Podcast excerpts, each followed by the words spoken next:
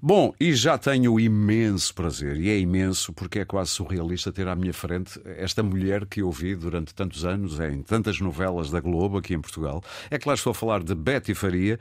Betty, muito bom dia, eh, bem-vinda. Muito obrigada e bom dia, ouvintes da Antena 1. Exatamente, em cheio. É verdade. A sua alma ainda quer rock and roll, como disse quando fez 80 anos? é, eu sou alma de rock and roll. É. É, eu conheci o rock and roll em Copacabana na minha adolescência. Uhum. É um um grupo, uma banda americana, norte-americana chamada Bill Haley e seus cometas. Elvis ah, Presley veio depois. Exatamente, foram quase, não digo os pais, mas os precursores rock do rock and roll. Around the clock tonight, Dançava muito nessa altura. Dançava muito, muito. Eu sou rock and roll de berço. o pai, imagino que não gostasse muito de haver nessas andanças, um pai militar. É, mas isso é normal. Ele sempre hum, acabou hum. se adaptando. Ele tinha muito amor por mim. Ele acabou. Isso é o mais importante. É o mais importante. Claro.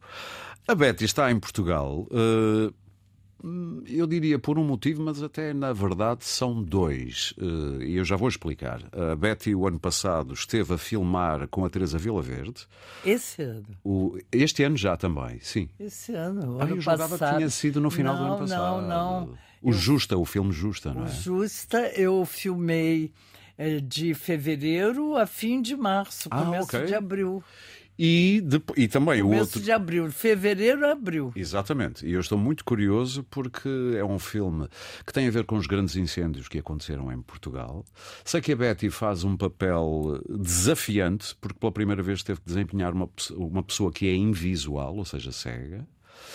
E na série que, que já se estreou esta semana, o Códex 632, onde também tem um papel muito importante e também diria desafiante, porque faz uh, o papel de uma mulher com início de Alzheimer. É. Alguma vez teve que interpretar um papel destes? Não, foi tudo muito novo e eu tive que ler muito, estudar e fazer uma pesquisa muito séria. Uhum. E no, no doloroso que é a pessoa constatar que está com essa doença. Eu vi uma colega de trabalho, de profissão, ter o começo disso junto de mim, numas, numas cenas, num dia de filmagem. E fiquei muito impressionada, porque ela não sabia, ninguém imaginava que fosse isso. Ninguém percebia que ela estava com o início de Alzheimer? E nem ela sabia que Sim. era. E, e ela estudava, estudava, estudava. Na hora de gravar, pá, dava o branco, ela não conseguia. Ela ia para trás do cenário estudar muito. E era um sofrimento aquilo. Já foi há muitos anos? Tem uns sete anos. Ok. E aquilo me marcou muito, porque logo depois eu, ela teve um, um Alzheimer precoce. Uhum. Ela ainda não tinha 60 anos. Pois. E aquilo me marcou muito porque eu vi o, o sofrimento dela. Isso alimentou também um pouco o seu processo de construção da personagem certamente, Certamente, uhum. alimentou mesmo. Eu pensei, lembrei disso e fiquei estudando. Ah, mexeu muito comigo, porque quando eu cheguei no Brasil, quando eu esqueci uma coisa, eu dizia: e gente, será que eu tô? Pois percebo. Sim, percebo. Mexeu sim, sim. muito comigo. Sim, e conforme vamos envelhecendo, pomos sempre essa hipótese quando não, começamos a esquecer. Não, não, não mexeu é? comigo. Ainda bem que no filme da Tereza eu, eu decorei uma cena de quatro páginas no final. não, está tudo bem. Exatamente. Ainda não sabemos quando é que vamos ver o filme da Teresa Vila Verde. É, mas Justa... eu acho que é um filme lindo e muito importante. Muito... Uhum. Só quem teve contato, viu de perto uh, as florestas, as casas queimadas, o que o povo sofreu e o povo que sobreviveu, como ficou. Uhum. Tem noção, você não imagina o que é chegar num lugar que tem uma mini floresta assim, com umas árvores todas carvão que derrete assim na sua mão. Uma coisa muito séria, muito impressionante. E preocupante porque essas estradinhas são muito pequenas, sim, sim. muito tortuosas. E eu conheço bem a zona dos incêndios. E elas sim. têm os eucaliptos plantados na beira. E eles eles incendeiam com muita rapidez. E fazem túnel de chamas. E, e cai na estrada. E foi assim que aconteceu que morreram mais de 100 pessoas Sim, sim, que sim. ficaram presas. Não conhecia essa, essa, essa notícia da. Suponho que foi em 2017. Conhecia do Brasil. Tinha visto conhecia. as- as notícias. sim. Claro, claro. Estava sim. longe de imaginar na Não, altura. estava no Brasil. Estava longe de imaginar na altura que. Só quem vê de perto é que eh, tem, tem casas em, em Álvaro, que é uma aldeia, né? Assim, uma ladeira, todas queimadas, lindas, abandonadas ali. Isto obrigou-a, que é uma boa obrigação, a conhecer Portugal mais interior. Eu conheço mais do que muito português. Imagina. Eu filmei em sete, oito aldeias. Exatamente. Foi Água Viva em 1980. Eu não sei se passou em Portugal exatamente em 80 ou em 81, mas foi por aí. 82. Foi em 82 que passou cá. Eu lembro-me, eu já era crescidinho e lembro perfeitamente de ia ver a Lígia Fragonar, Isso mesmo. era a sua personagem. É.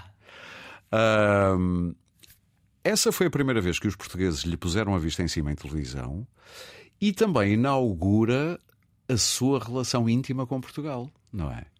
Foi porque eu vinha, a TV Globo eh, me convidou para vir aqui e apresentar um festival da canção. Ah, sim, sim, sim. Eu vim apresentar o Festival da Canção e descobri Uma loucura de um amor por mim. Eu fiquei louca de felicidade. Conheci um grande amigo da minha vida em Portugal, Nicolau Breiner, que começou a me inventar trabalhos para mim. Fez uma novela com ele ou para ele. Depois, mas Depois, nessa sim, época sim. ele inventou um, um especial de fim de ano Sim. que eu tive cinco personagens. Eu lembro-me disso. Eu- Ele, seja- Uma era aeromoça, a outra tinha casado com um velho rico português que veio buscar a herança dela, sempre uma brasileira que tinha alguma função. O Nicolau fez escrever isso Uhum. e me trouxe de volta para Portugal. Aí eu não parei mais de vir, porque o Nicolau era, ficou muito meu amigo. Exatamente. Aliás, ter vindo tanto a Portugal e fazer coisas fora da Globo também lhe trouxe dissabores, com a Globo, acho eu. Mas já vamos falar disso. A propósito da novela eh, Água Viva, eu tenho aqui a versão do Menino do Rio, da Baby Consuelo, que foi o tema principal da É, banda sonora é. dessa, ou como vocês dizem, da trilha sonora. Trilha Dessa, sonora. dessa, dessa novela e que foi um imenso sucesso também em Portugal. Vamos ouvir e já voltamos a conversar. Tá.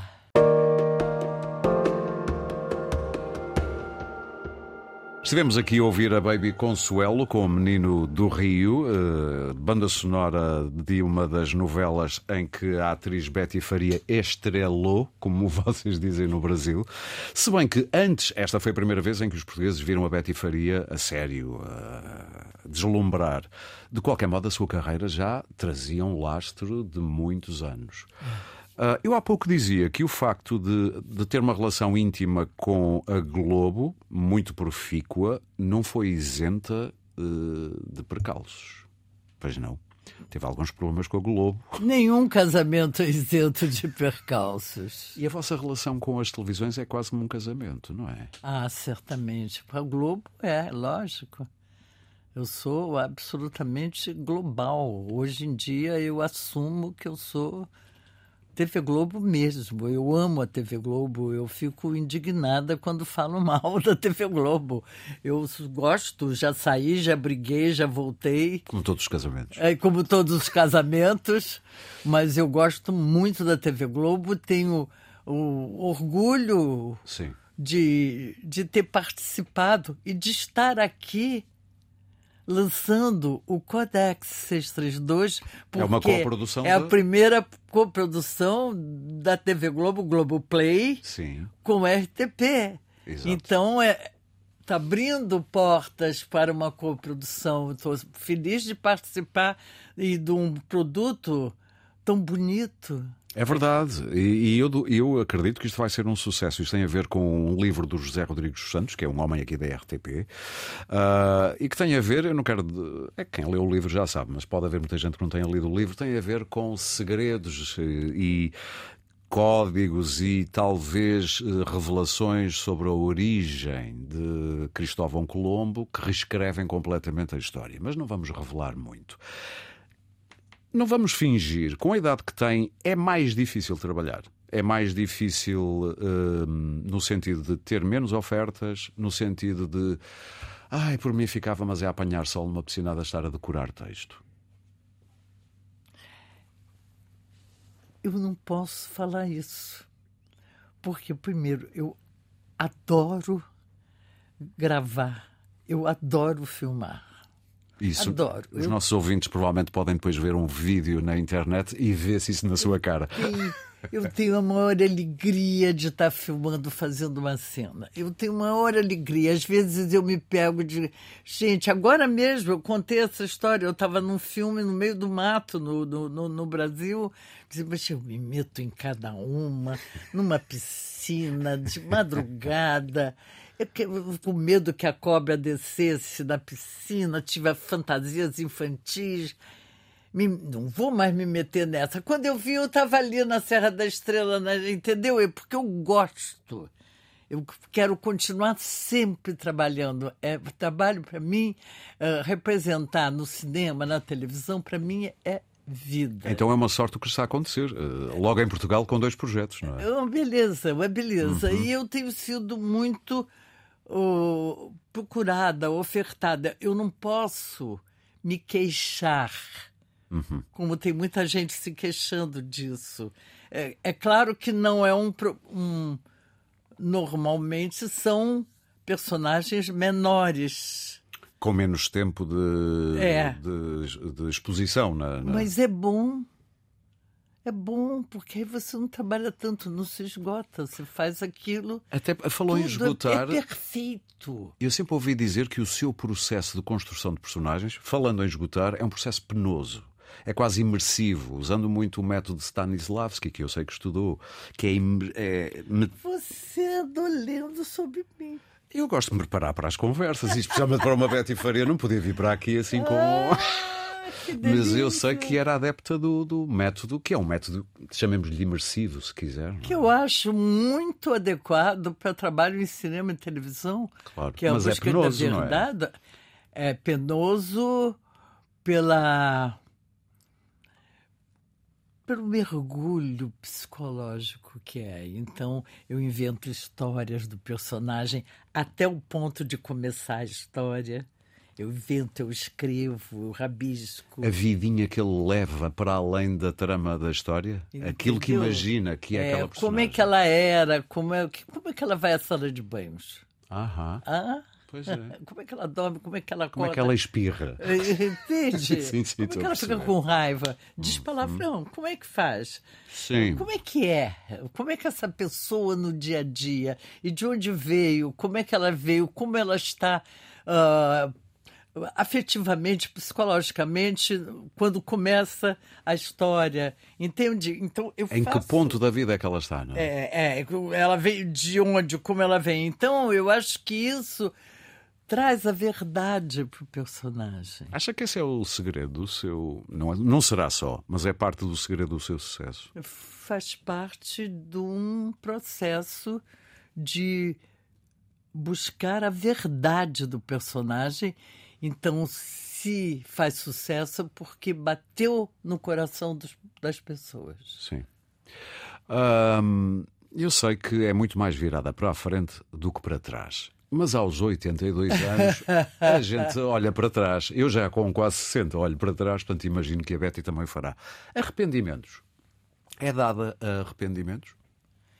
Vou te falar uma coisa: quem não tem arrependimento é burro. Olha, penso exatamente como a Betty. As pessoas têm mania de dizer, ah, eu não arrependo nada, farei tudo Mas igual. eu tenho muitos, porque se você não tem arrependimento, você não se conserta. Exatamente. Eu quero a gente aprende cons- é com os erros, não é? Eu- eu- Entendeu? Eu digo, puxa, que estúpida eu fui fazendo aquilo. Isso é um arrependimento. Pá, como é que, por que, que eu fiz isso? Não precisava. Não Tem- é? Mas tem muitos. Eh, olhando para trás, tipo. Ah, eu- tenho. eu fui- muitos, muitos, muitos, sim. Muitos, sim. E eu acho que hoje eu sou uma pessoa muito melhor. Isso é a chatice da vida. A gente via agora é agora é que devíamos ter o aspecto que tínhamos em novos. Com a cabeça que temos hoje. Sermos pessoas espetaculares. Sou uma pessoa melhor, certamente. Uhum. Com mais ah, tolerância, mais benevolência, mais compreensão do ser humano. Mas ouvia também dizer uma coisa que me intrigou eh, numa entrevista para aí do ano passado a um programa, salvo eu, de um canal de YouTube brasileiro, em que dizia que é muito desconfiada e que quanto mais velha, mais desconfiada. Eu sou. Eu sou muito desconfiada, porque eu acho que é, fizeram tanta coisa. Eu não sou magoada, É outra coisa isso. eu não sou ressentida, mas eu sou desconfiada, porque fizeram tanta coisa para mim que eu desconfio. Eu tenho dificuldade de acreditar. Sim. até acreditar na pessoa, até acreditar, eu vou, eu levo um tempo, sim, sou desconfiadíssima. Vamos terminar, o nosso tempo já está quase no fim. Eu sei que teve ao longo da sua vida chatices, como nós dizemos em Portugal, com a censura, com no tempo da, da ditadura militar. Uh, vê o Brasil hoje em dia com bons olhos, o futuro do Brasil, uh, depois dos anos Bolsonaro, agora com Lula. É dada a olhar para a política, é dada a pensar nessas coisas? Eu penso diariamente sobre isso. Eu participo de tudo que está acontecendo no mundo. Eu participo da invasão da extrema-direita, do moralismo, do pseudofascismo moderno. Me assusta muito, mas o Brasil eu tenho esperança. Eu tenho esperança que entre um governo. Preste atenção, eu tenho esperança que entre um governo que, ao invés da Bolsa Família, que quer é, dar um dinheiro para os pobres, Sim. esse dinheiro todo vá para educação, que um país sem educação e saúde é uma droga. Terminamos com uma, uma boa droga. Ser carioca é o quê? Eu sei que é carioca dos quatro costados, como nós dizemos. Eu sei que é carioca até à raiz de si próprio, não é? Eu sou, eu sou, eu aprendi a engatinhar é, é, Uhum. da- das areias de Copacabana. Eu sou carioquíssima. O que é que é isso? Explique lá Não isso. sei explicar. Vocês é que olham de fora e canta pra mim. Ela é carioca, ela é carioca. Está aí, está aí, não é preciso mais palavras. Betty Faria, foi um prazer recebê-la aqui no Destacável. Muito obrigado. Prazer foi meu, adorei. Você é muito informada a meu respeito. Oi, muito obrigado. Tento fazer o melhor possível o meu trabalho. E vamos todos seguir o Codex 632 na RTP. E em breve, espero, o filme Justa da Teresa Vilaverde. Vai Muito ser. obrigado. E, Muito obrigada a vocês. e muitas felicidades. Beijinho de boa sorte para todos os ouvintes.